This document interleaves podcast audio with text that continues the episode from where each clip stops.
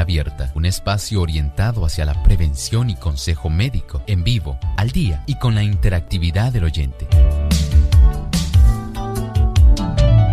Clínica Abierta, yendo al doctor a su alcance para un diálogo claro y honesto, porque nos importa su bienestar y salud.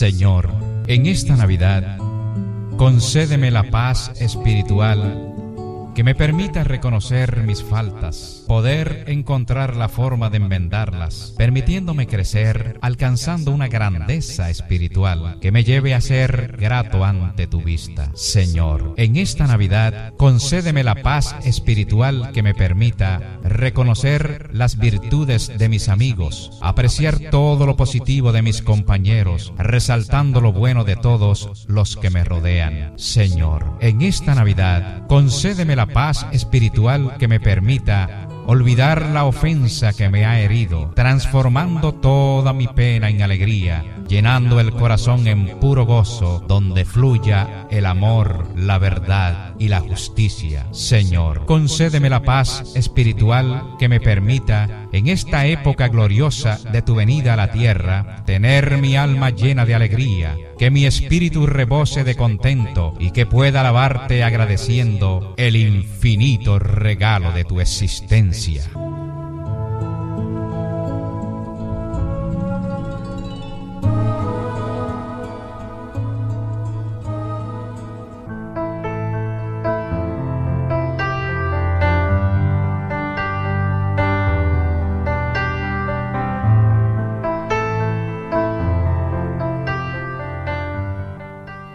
Con ese hermoso pensamiento de Navidad iniciamos hoy nuestra edición de Clínica Abierta dedicada a cada uno de ustedes amigos que nos sintonizan día tras día, eh, interesados en su bienestar y salud. Y hoy prometemos tener un programa muy bueno como de costumbre en el cual esperamos que cada uno de ustedes pues nos sintonicen de principio a fin deseándoles en esta fecha especial para muchos que la estén pasando bien en compañía de sus seres queridos, de sus hijos, eh, familiares que a veces eh, por la distancia pues no se ven o no, o no se han hablado en cierto tiempo. Esperamos que pues hoy pueda ser un día de confraternización entre cada uno de ustedes. Nos acompaña como de costumbre nuestro querido y buen amigo el doctor Elmo Rodríguez. ¿Cómo se encuentra doctor? Muy bien, gracias a Dios Lorraine. Un saludo muy cordial para Lorraine y para todos nuestros amigos de Clínica Abierta que se han dado cita en este día. Sabemos que durante el día de hoy ustedes van a recibir una información que es probable que les haga pensar bastante y hay muchas personas que al recibir esta información definitivamente van a hacer ciertos cambios, sobre todo cambios beneficiosos. Aquí que esperamos que disfruten y saboreen el programa de hoy. Asimismo es, hoy vamos a estar hablando acerca de la margarina y los pero antes de entrar de lleno con nuestro tema, queremos saludar a todas esas personas que nos sintonizan a través de la red cibernética. Les recordamos que usted puede escribir su consulta o su correo electrónico a clínicaabierta.hotmail.com o a wzl.radiosol.org. Ahí puede hacer cualquier comentario o alguna consulta privada a nuestro querido doctor. Y bien, doctor, la margarina es igual que la mantequilla, son eh, sinónimos, son amigas, son enemigas.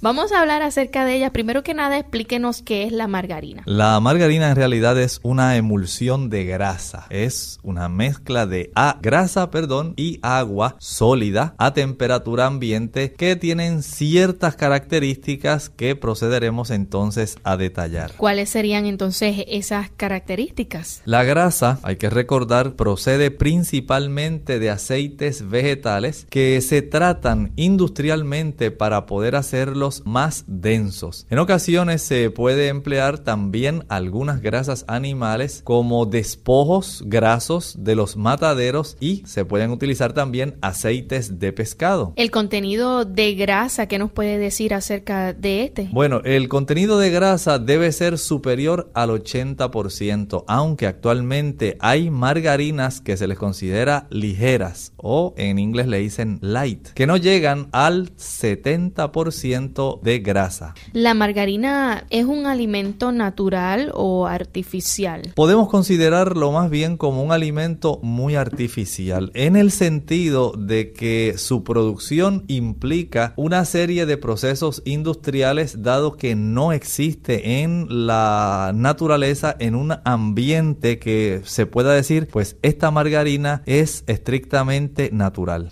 Nos habló acerca de los eh, aceites y nos gustaría que nos mencionara entonces cómo se obtienen o cuáles son los que más se utilizan. Para confeccionar la margarina se van a obtener en primer lugar algunos aceites que son los más comunes en su preparación, digamos el de soya. También se utiliza en muchas ocasiones el de maíz. Además de esto se puede utilizar el aceite de palma, el de maní o cacahuate y el de algodón. Hay otros más que pueden utilizarse, pero estos son los que se obtienen de una forma mucho más fácil y eh, al igual que aceites de semillas, estos se van a sacar, a obtener utilizando presión caliente, disolventes y posteriormente refinándolos. Doctor, entonces, ¿cómo se logra que esta margarina quede en ese tipo de sustancia así eh, suavecita, pero a la misma vez espesa? Bueno, es el término que utilizábamos al principio de nuestro programa, cuando hablamos de emulsión de grasa. Aquí, para que el aceite se convierta en una sustancia que sea espesa pero semisólida, hay que calentar ese aceite. Dijimos, puede ser de soya, puede ser de maíz, puede ser de palma, de cacahuate, de algodón o de algunas otras semillas. Y este se tiene que calentar a los 200 grados centígrados. Se le inyecta hidrógeno en presencia de algún catalizador, casi siempre es el níquel. Así se logra que una parte de estos ácidos grasos insaturados que se encuentran en estos aceites se conviertan en primer lugar en ácidos grasos saturados y además de convertirse en ácidos grasos saturados que también puedan convertirse en ácidos grasos a los cuales químicamente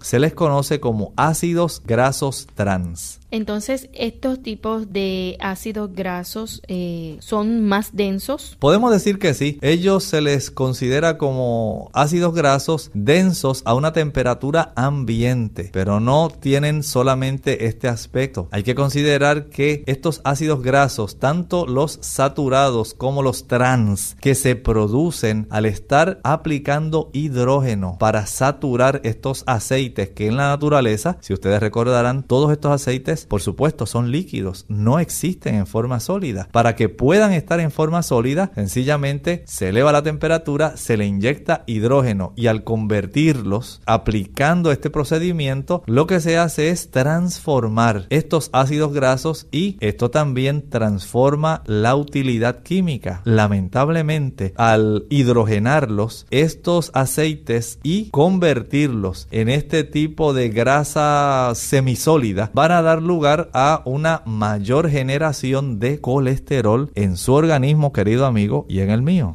Doctor, como la mayoría de los alimentos, obviamente luego de haber pasado por este proceso, como parte del proceso hay muchos alimentos que son eh, sometidos a cierto proceso y a la vez tiene unos aditivos. ¿La margarina es igual? Tenemos que decir que sí. A esta pasta que dijimos que es semisólidas, una vez se hidrogena, se van a añadir algunos antioxidantes Recuerden que las grasas, cuando se dejan eh, sin utilizar antioxidantes en la mezcla, se oxidan y se ponen rancias. Y para evitar esto se le añaden algunos antioxidantes, se le añaden vitaminas sintéticas, eh, se le añaden colorantes para que tengan ese colorcito amarillo que parezca como si fuera una mantequilla. Se le eh, añaden también aromatizantes para que usted le huela sabroso, ¿verdad? Y algunos emulgentes para que se mezcle con una cierta cantidad de agua. De ahí que cuando usted en ocasiones destapa uno de estos envases de mantequilla, usted va a ver cierta cantidad de agua como si fuera un rocío ya, o algunas gotas directamente y dice, ¿de dónde salió esta agua? Si esto es una grasa. Sepa usted que gracias a estos eh, agentes emulgentes es que esta grasa semisólida adquiere esa consistencia que es pastosita, que cuando usted la unta por encima de un pan calientito, ay, la gente enseguida piensa y dice, esto es igual que la mantequilla, cuando la realidad no es así. Doctor, hay un amplio debate entre muchas personas eh, y es que se presenta la margarina comercialmente como un alimento, eh, vamos a decir, bastante saludable. ¿Es o no es así? Sí. Y otra de las cosas que se menciona es que es sin colesterol. Claro, eh, comercialmente, recuerde, toda industria va a depender también del tipo de propaganda comercial que se haga para poder vender un producto. Y aunque comercialmente se le destaca como un alimento eh, saludable, sin colesterol, este es el principal argumento que siempre se esgrime para favorecer la venta de este tipo de producto, las margarinas. La realidad es que en términos nutricionales es inferior su valor nutritivo y en cuanto a las propiedades dietoterápicas no se puede comparar, es en realidad eh, perjudicial, podemos decir así. Y este debate, como estabas un momento atrás mencionando, es uno de los que más se ha podido mantener a lo largo del tiempo. Las personas siempre preguntan, ¿será mejor la margarina que la mantequilla o será mejor la mantequilla que la margarina? Así que ya por un lado saben que aun cuando la margarina se mercadea como un alimento sin colesterol, es inferior al aceite en términos del valor nutritivo, aun cuando la sacan del aceite. Y por otro lado, sus propiedades dietoterápicas son inferiores al aceite cuando este se obtiene de su fuente primaria extra virgen con toda la capacidad nutritiva que el mismo aceite posee. Bien, doctor, gracias por esa información, pero tenemos que ir a nuestra primera pausa en el programa de hoy. Amigos, ustedes no se separen de nuestra sintonía que al regreso vamos a hablar de algo que quizás usted se está preguntando y es sobre la relación que hay entre la margarina y la mantequilla, la comparación que puede existir entre estas. Ya volvemos.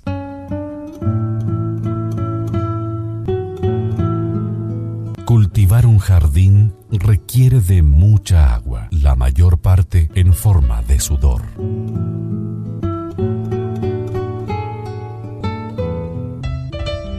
Une tu amor y el amor de Dios al valor de tu hijo como ser humano, no conforme a su conducta. Nunca lo amenaces con retirarle tu amor cuando se porta mal. Cuando fracasa es cuando más necesita de tu comprensión y ánimo. Nunca lo abandones saliendo del cuarto de la casa cuando estás enojada por algo que hizo. Perdona y olvida. No sigas sacando a relucir los errores pasados y así tu hijo te amará toda la vida.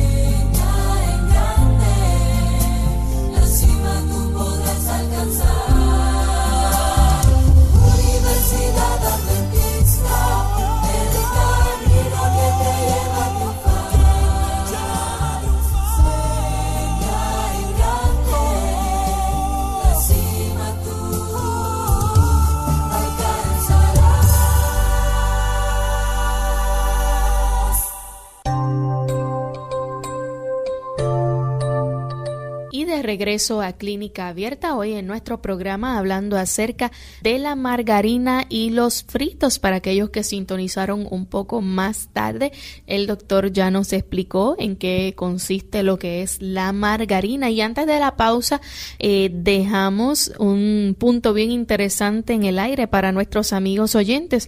Y es que pues se ha abierto un amplio debate entre científicos respecto a si la margarina es preferible o no a la mantequilla de delete Así que vamos a hacer eh, una comparación entre estas. Doctor, le voy a hacer varias preguntas para que nuestros amigos tengan una idea.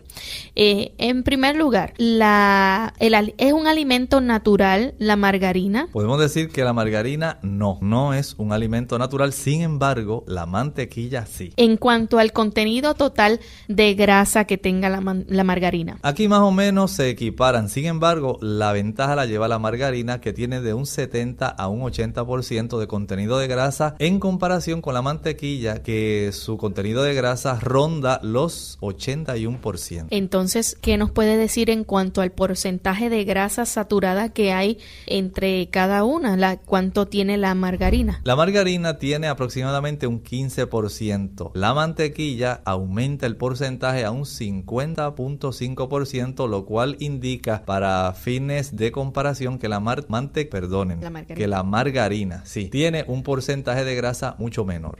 En cuanto a los ácidos grasos poliinsaturados, esos que son esenciales, ¿qué podemos decir de la margarina? Bueno, aquí la margarina tiene un 25%, la mantequilla tiene un 3%, prácticamente no tiene esos ácidos grasos que son esenciales. En cuanto a los ácidos grasos trans, aquí sí hay un gran inconveniente. Ya ustedes habrán escuchado cómo este tipo de ácidos grasos logran producir cierto daño a nivel de las arterias y la margarina tiene de un 20 a un 30%, sin embargo, la mantequilla apenas tiene de un 4 a un 5%. ¿Tiene colesterol la margarina? Cero, no tiene nada. De ahí entonces que la propaganda comercial que se hace para lograr venderla es el enfocar en que tiene cero colesterol. La mantequilla sí. Sí, la mantequilla más o menos tiene un 219 miligramos por cada 100 gramos de mantequilla. Entonces,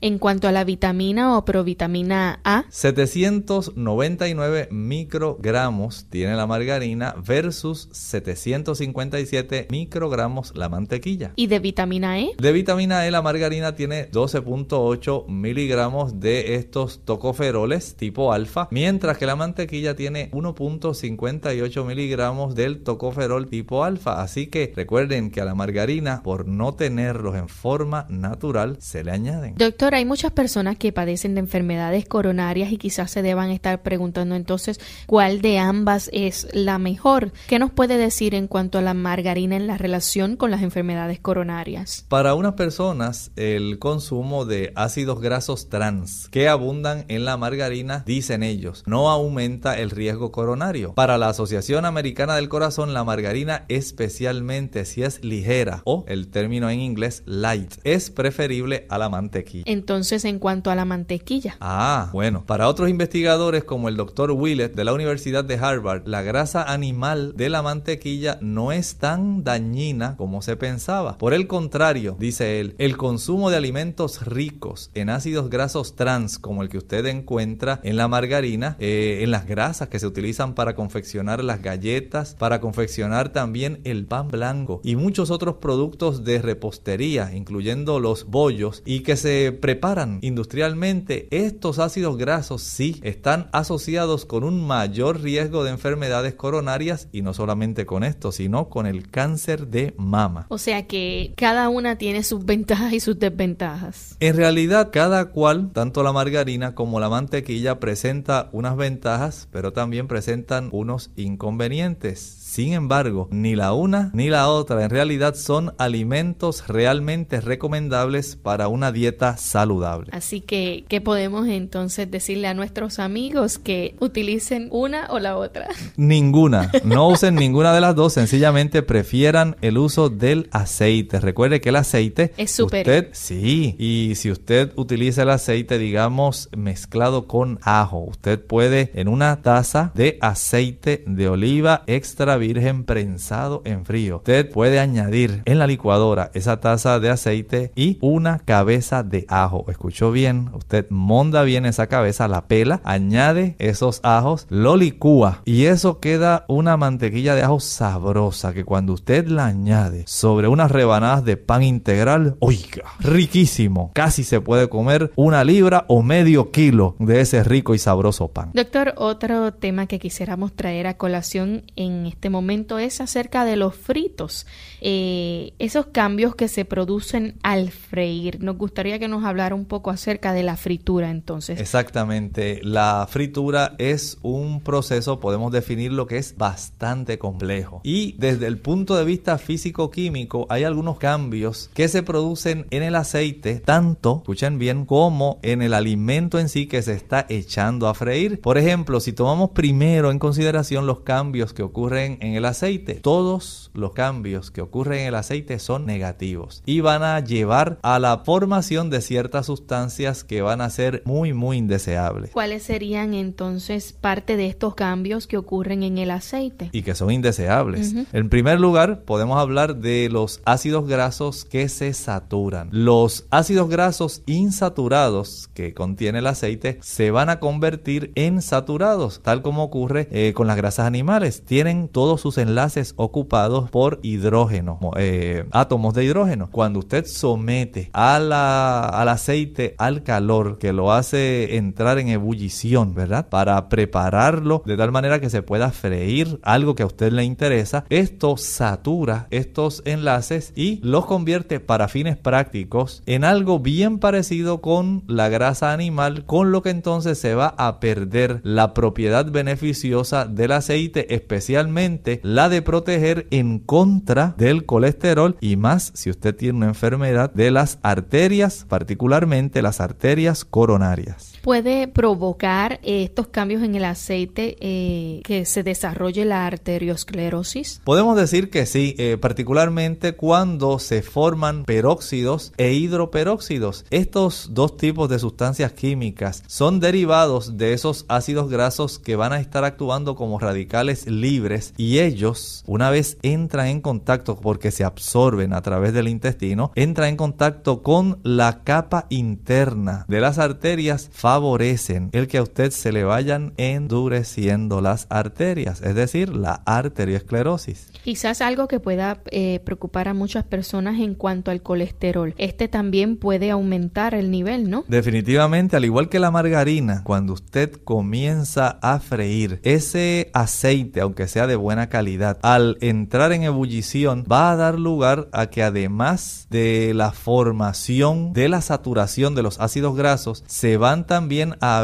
a producir algunos cambios químicamente donde la molécula de estos ácidos grasos cambia su conformación química y al cambiar esta formación química se convierte en ácidos grasos trans y esto aumenta el nivel de colesterol. Por un lado, recuerden, va a aumentar el colesterol, por el otro, el tipo de peróxido e hidroperóxidos que hablábamos hace un momentito va a colaborar en la arteriosclerosis. Doctor, como parte de esos cambios negativos o indeseables que puedan surgir en, el aceite al utilizarse en forma de fritura o de freír, eh, ¿se altera el sabor también? Sí, sí. en realidad podemos decir que se produce un sabor de desagradable. Cuando se forman ácidos grasos libres, que esto ocurre al usted poner a hervir esta grasa y decimos hervir porque aun cuando usted esté utilizando un sartén y esté aplicando esa temperatura tan elevada, en realidad usted va a poner ese aceite a hervir y esto da lugar a la formación de ácidos grasos libres y mediante hidrólisis se van a separar de los triglicéridos y es lo que le da un sabor en muchas ocasiones desagradable al aceite. ¿Algún otro cambio que quisiera mencionarnos en forma eh, negativa cuando se, se utiliza el aceite para freír? Bueno, hablamos de cómo se saturan los ácidos grasos se les añade hidrógeno. Hablamos de cómo se forman peróxidos e hidroperóxidos que favorecen la arteriosclerosis. Hablamos de la formación de ácidos grasos trans que aumentan el nivel de colesterol y hablamos también de la formación de ácidos grasos libres y esto le da el sabor desagradable al aceite. Ahora vamos a decir que se forman sustancias volátiles que son irritantes. Podemos decir, eh, por ejemplo, la acroleína y una diversidad de hidrocarburos, cetonas, y alcoholes. Cada uno de ellos se ha encontrado que tienen un daño muy particular. Eh, sobre todo se ha encontrado, por ejemplo, que en China, donde las damas les gusta freír mucho y sorpréndase, utilizan aceite de soya. Estas damas que están muy expuestas a este tipo de sustancias volátiles irritantes tienen una probabilidad mayor de que se les desarrolle cáncer del pulmón aun cuando no fumen. Y es sencillamente porque estas sustancias volátiles, e hidrocarburos, cetonas y alcoholes, al ser inhalados, usted estará ahí eh, cuidando para que la sustancia que está friendo pues se quede bien doradita, que quede en su punto que a usted le encanta, usted inhala esas sustancias y esto produce cambios que son químicos en el pulmón, sobre todo produciendo daño significativo. Detalles interesantes que estamos conociendo sobre esos cambios que se producen al freír utilizando el aceite. Amigos, hay muchos detalles más que ustedes deben conocer, pero tenemos que ir a nuestra segunda pausa en el programa de hoy. Cuando volvamos, vamos a hablar entonces de aquellos cambios que surgen en los alimentos cuando son sometidos a la fritura, estas altas temperaturas. Así que si usted es uno de aquellas personas que les gusta mucho la fritura, pues bien, no se despegue de su radio y cuando volvamos continuaremos hablando sobre los fríos.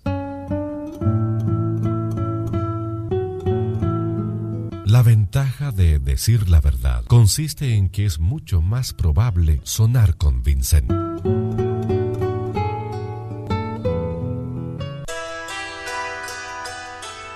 Campanas de Navidad.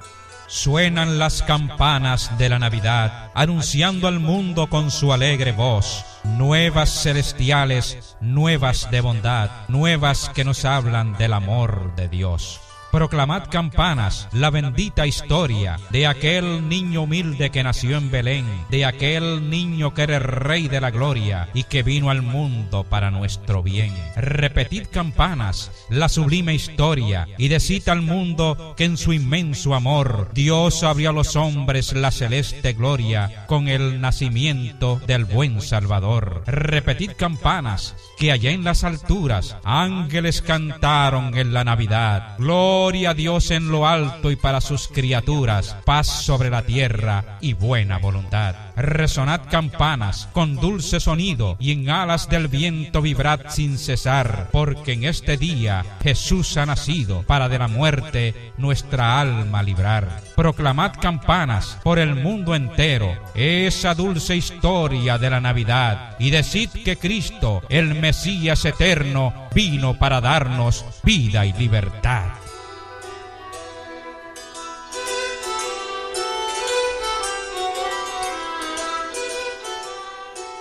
Clínica Abierta. Y regresamos a la segunda parte de nuestro programa, hoy hablando acerca de las margarinas, como mencionamos al inicio de nuestro programa y dedicamos una parte del tiempo a hablar sobre ellas. En esta ocasión estamos hablando acerca de los fritos y antes de ir a nuestra pausa, el doctor nos habló acerca de los cambios que se producen al freír, estos cambios eh, indeseables que surgen en el aceite. Y nos gustaría, doctor, que nos hablará ahora un poco entonces de los cambios que surgen en los alimentos cuando son sometidos entonces en forma frita. Bueno, en términos de los cambios en el alimento en sí, va a ocurrir una evaporación de agua que todo alimento por lo general contiene. También va a ocurrir una mayor impregnación de aceite. Y hay alimentos cuya proporción de impregnación va desde el 5 hasta 40% del peso total. Por ejemplo, cuando usted fríe papitas o patatas fritas, como le dicen otras personas, usted va a adquirir un producto que tiene alrededor de un 40% de aceite. Además, usted va a observar que se forma una costra. Esa costrita que se torna así como color marrón, color cafecita, doradita. Está formada por proteínas que se coagulan e hidratos de carbono que adquieren una consistencia tipo caramelo. Y esto le proporciona un sabor y una textura que son agradables. Le queda así como crujientito. Pero en realidad ese color, por más hermoso que se vea y tenga un buen sabor, no le brinda ningún tipo de valor nutritivo al producto que usted está friendo. Bien, doctor, quizás muchas de las personas que nos están escuchando están diciendo, pero es que a mí me gusta mucho la fritura. ¿No hay alguna manera de que la pueda ingerir o utilizarla que, que por lo menos tenga un valor nutritivo o, o no pierda tanto?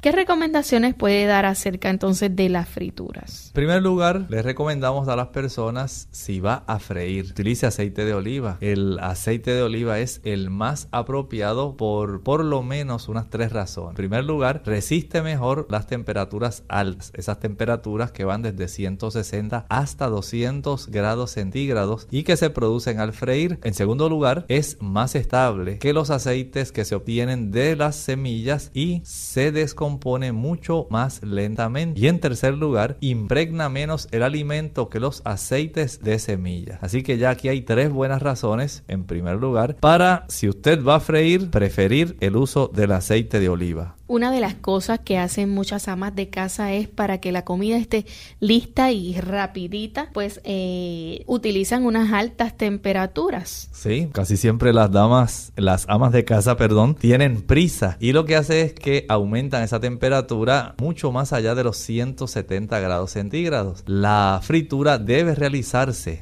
se recomienda, a la temperatura más baja posible. En ningún caso, dicen los expertos, se debería sobrepasar los 170 grados centígrados, Si se usa una freidora eléctrica, hay que regular el termostato a una temperatura baja o media. El aceite está sobrecalentado, usted lo sabe, cuando empieza a humear y además puede adquirir un color oscuro. Si usted observa esto, ya sabe que está utilizando un aceite que se ha sobrecalentado y esto no va a ser de ningún beneficio para usted. Doctor, otra de las cosas que surgen es cuando cuando eh, cae o vamos a decir que chispea un poco de agua en el aceite. A mí me ha sucedido, por ejemplo, que uno va a freír un alimento que quizás estuvo eh, en el congelador por bastante tiempo y cuando lo dejamos descongelando un tiempo, todavía contiene pedacitos quizás de hielo o, agua y entonces comienza a chispear ese aceite. Correcto. Eh, no solamente eso, hay personas que el artículo o el alimento que van a freír, a veces lo tienen en agua de sal y de ahí lo cogen y lo tiran directamente al sartén. Como los tostones o algo así que ah, tanto gustan aquí en Puerto Rico. Y si usted hace esto, usted debe saber que está provocando un gran problema. Al usted hacer esto, usted está favoreciendo la hidrólisis y la descomposición del aceite. Así que la recomendación, si usted va a freír algún alimento, trate de que esté lo más seco posible. Otra cosa que sucede es que eh,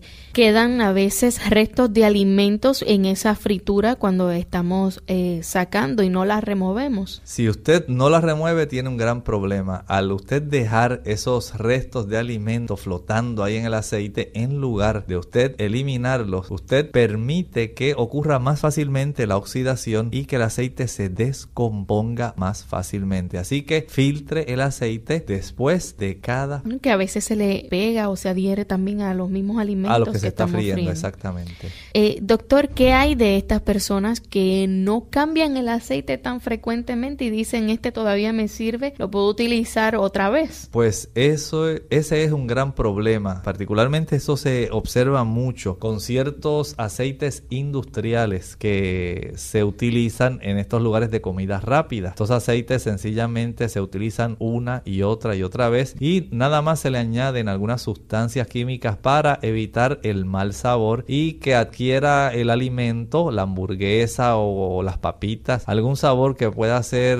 eh, rechazable por parte de la persona que lo quiere consumir en los hogares donde usted puede controlar el freír y utilizar varias veces el mismo aceite, no lo haga, no lo utilice más de dos o tres veces, especialmente si ya usted observa que está humeando y que se torna oscuro. Recuerde, es preferible usar el aceite de oliva, pero no permita que aun cuando sea aceite de oliva, eh, usted lo vaya a utilizar para dos o tres sesiones, no más de dos sesiones de freír, porque esto va a ser perjudicial. Recuerde, si comienza a humear y se torna oscuro, ya no está apto para que usted lo siga utilizando. Doctor, ¿se pueden producir sustancias cancerígenas? Sí, esto se ha hablado mucho. Recuerden que cuando se producen estas sustancias cancerígenas, el primer afectado va a ser usted y usted, sobre todo si es dama, ama de casa, que está atenta a el valor nutritivo de los alimentos y que se preocupa por la salud de su familia, debe saber que se producen sustancias cancerígenas si especialmente se fríen carnes. Usted tiene que estar consciente de las sustancias cancerígenas en los fritos.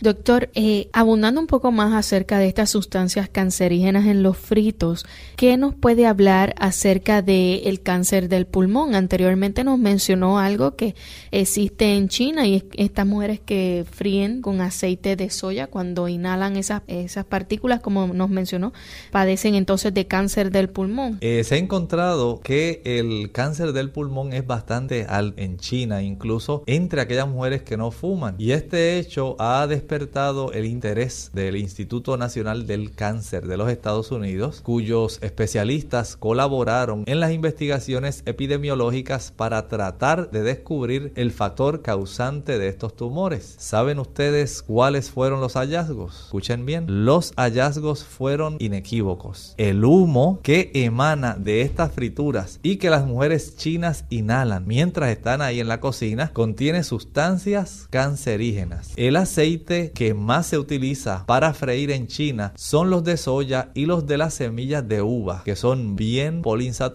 y por lo tanto se van a descomponer con mucha facilidad. Además, allí la costumbre es calentar mucho el aceite. Casi siempre la temperatura que utilizan en China va entre los 240 a los 280 grados centígrados. Y todo esto contribuye a que se formen muchas sustancias que son tóxicas y algunas de ellas son cancerígenas como estuvimos hablando hace un momento. Y esto pues ha asombrado a las personas y piensan cómo es posible si se está utilizando un aceite poliinsaturado. Pues sepa usted que la temperatura a la cual usted fríe y la cantidad de veces que usted utiliza el mismo aceite, aun cuando sea un aceite poliinsaturado, puede generar aún del humo que emana del freidor o del sartén que usted utiliza sustancias que van a resultar muy cancerígenas, perjudiciales para la persona que se encuentra en el acto de freír. O sea, doctor, que tenemos que tener mucho cuidado entonces no solamente eh, con las carnes, sino que también con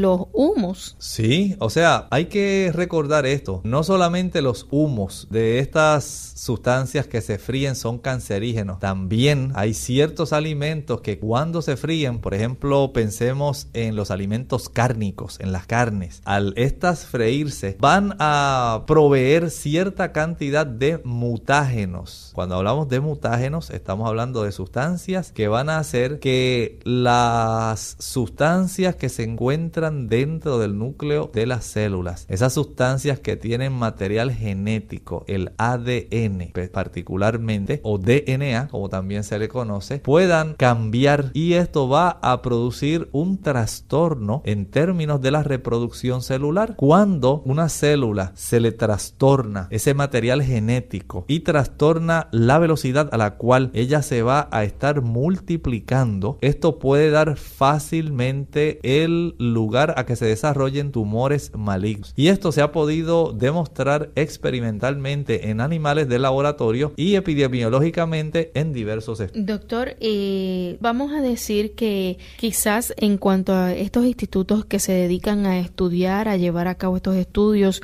llegan a unas conclusiones, ¿no? Nos gustaría que nos hablara qué tipo de cáncer son los que están más relacionados con esto de la carne frita y los malos humos. En el Instituto de la Seguridad Social de Finlandia se ha hecho un seguimiento de todos los casos de cáncer que se han presentado durante 24 años. Y una de las conclusiones más llamativas de este estudio, Lorraine, es que el consumo de carne frita, escuchen bien, ahora no estamos hablando de cualquier tipo de alimento que usted vaya a freír. En este caso, vamos a hablar de la carne frita.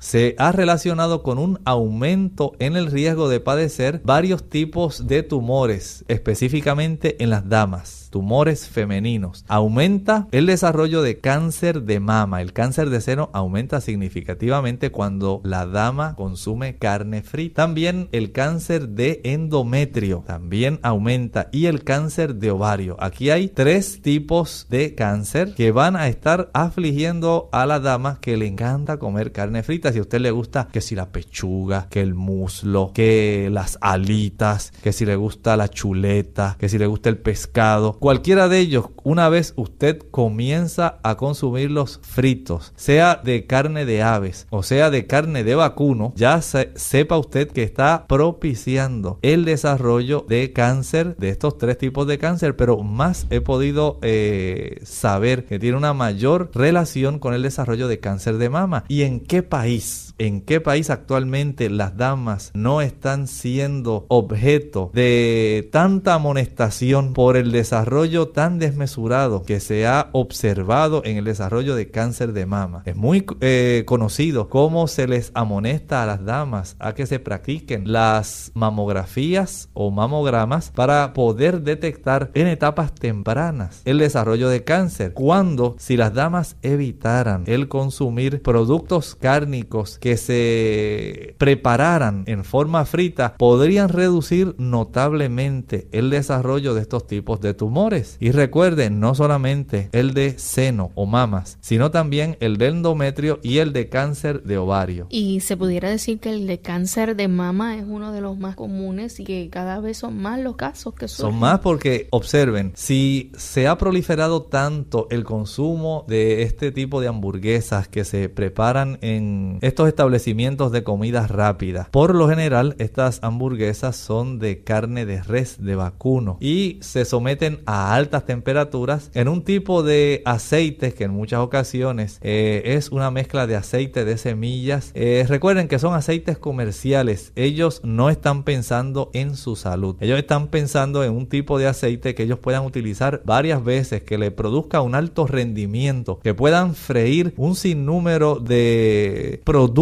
que ellos les interesa vender y no tengan ellos que estar gastando constantemente en el aceite. Y aun cuando ellos le añaden al aceite estos productos que van a hacer que no se adquiera un mal sabor, que no le impregne un mal olor a la sustancia que se está friendo, usted puede estar seguro que sí van a estar haciendo daño. Son eh, aceites que van a estar altamente hidrolizados, van a tener sustancias trans, van a tener peróxidos y todo esto junto más las hormonas que tiene la carne del animal, las sustancias que ya contiene la carne propia del mismo animalito, al ser expuestas a estas temperaturas tan elevadas sobre los 200 grados centígrados, van a producir unos cambios que van a alterar esa grasa que ya tiene la carne propiamente dicha y cuando la dama la ingiere van a trastornar en sí eh, el aspecto hormonal, trabajando entonces como inductores en el desarrollo de tumores porque cambian, tienen sustancias mutagénicas y desarrollan estos tumores malignos específicamente en estas zonas, cáncer de mama, cáncer de endometrio y cáncer de ovario. Doctor, vemos cómo esto puede afectar en, en, las mujeres que consumen carne frita, pero ¿qué hay de los caballeros? ¿También pueden ser afectados? Definitivamente sí, no se escapan los caballeros porque se ha encontrado que se influye sobre el área de la próstata. Recuerden que la próstata también tiene a su vez una influencia hormonal y es gracias a esta influencia como se van generando cambios que se consideran eh, malignos. Eh, podemos pensar también en un estudio que ha llevado a cabo el Departamento de Toxicología Ambiental de la Universidad de California, donde se han dado a la tarea de analizar los humos que se producen al freír, determinar determinados alimentos. Por ejemplo, ellos estuvieron analizando cuando se fríen alimentos cárnicos, cuando se fríen carnes, los humos que se producen al freír la carne son muy mutagénicos, van a producir mutaciones cancerosas en las células. Y además estos humos contienen unas cantidades elevadas de aminas heterocíclicas y estas aminas heterocíclicas, nuestros amigos, son sustancias que tienen una intensa acción cancerígena que usted por nada del mundo debe tener acceso a ellos. Así que no es bueno, aun cuando tenga un buen sabor, aun cuando tenga un buen aspecto, freír productos cárnicos, carnes, no es recomendable. También ellos analizaron eh, cuando se fríen los vegetales y encontraron que los humos de este tipo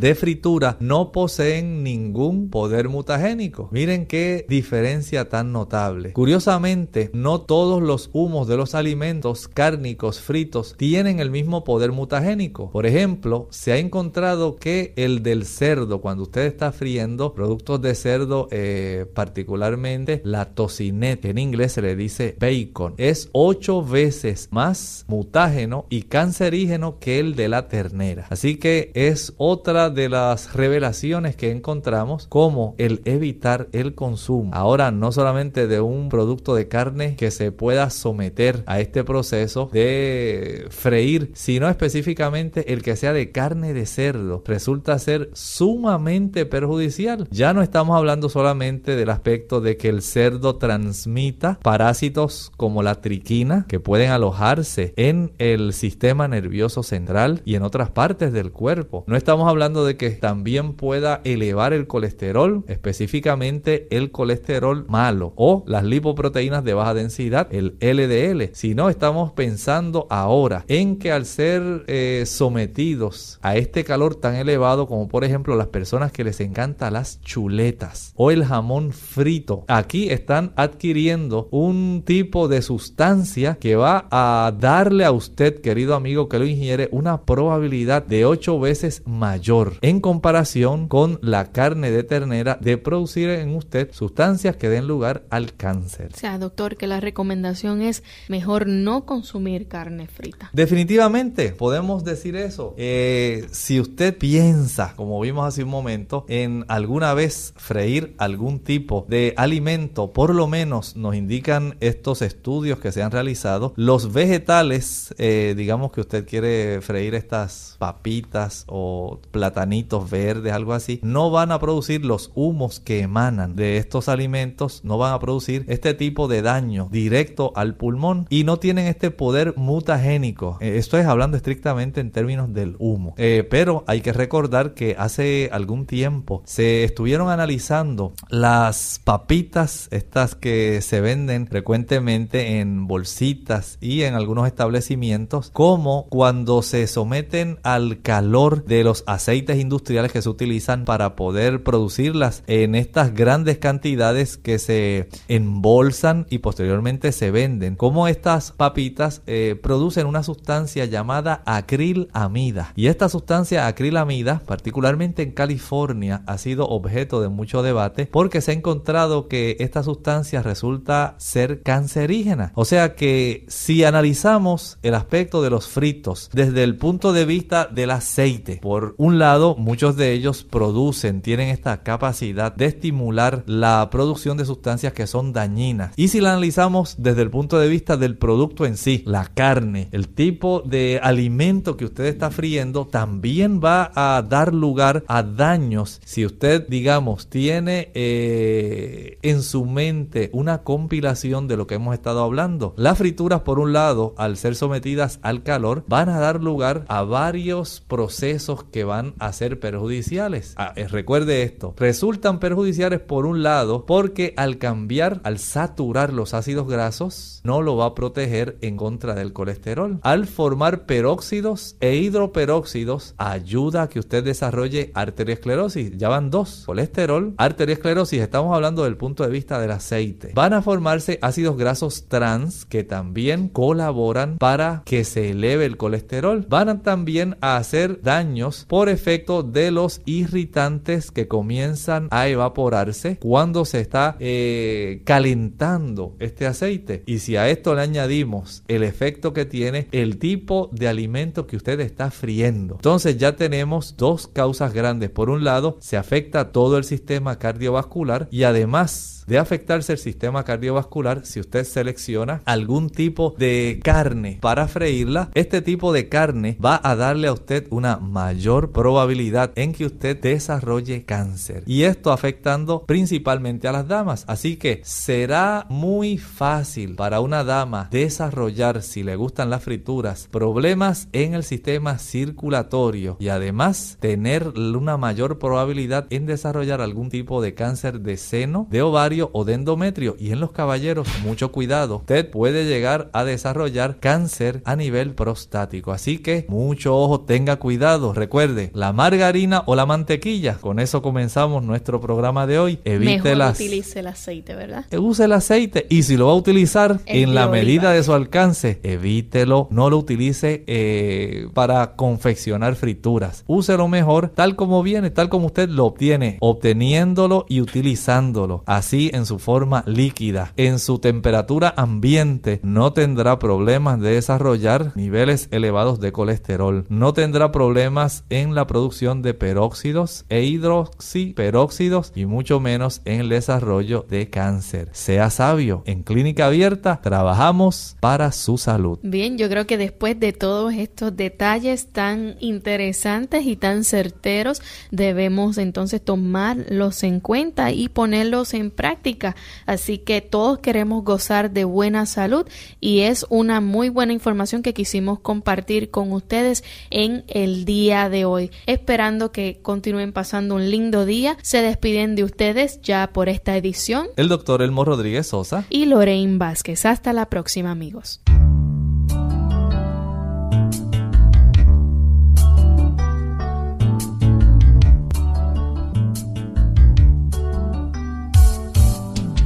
Abierta. No es nuestra intención sustituir el diagnóstico médico. Antes de poner en práctica cualquier consejo brindado en este programa, usted debe consultar con su médico.